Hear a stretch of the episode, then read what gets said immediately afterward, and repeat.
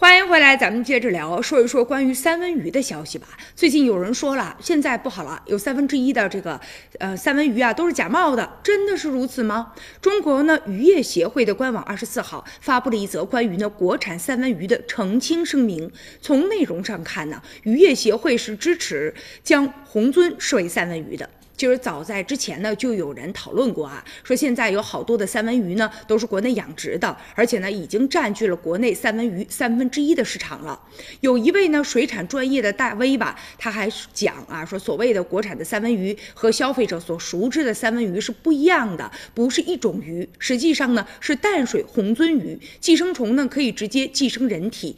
如果吃起来啊，可能会存在一些风险。当然，他说完之后，一时激起千层浪，一时间呢，这大家伙儿都比较担心啊，说吃这个鱼还是否安全啊？当然了，民以食为天嘛，所以食品安全是大家最关心的话题。那批发商呢，其实也反馈信息了，他们说，其实市场啊，对于国产三文鱼呢，其实并不热衷，因为呢，呃，和大家呃耳熟能详的啊，就是认为的这个三文鱼呢，其实肉质还是有差别的，只能以低于呢进口三文鱼的这个。价格来进行销售，而且对于广大消费者来说呢，不只是价格和口感的问题，更重要的是安全性的问题。现在也有部分的专家呢就表示了，无论是国产的三文鱼还是进口的三文鱼，无论呢是淡水的还是呢海水鱼，其实都有寄生虫传染的隐患。当然了，这和水质和养殖的环境是有关系的。不过呢，也有的专家呢就表示了，说一些呢淡水养殖的虹鳟是可以称为三文鱼的。当然了。啊，这个国产的三文鱼和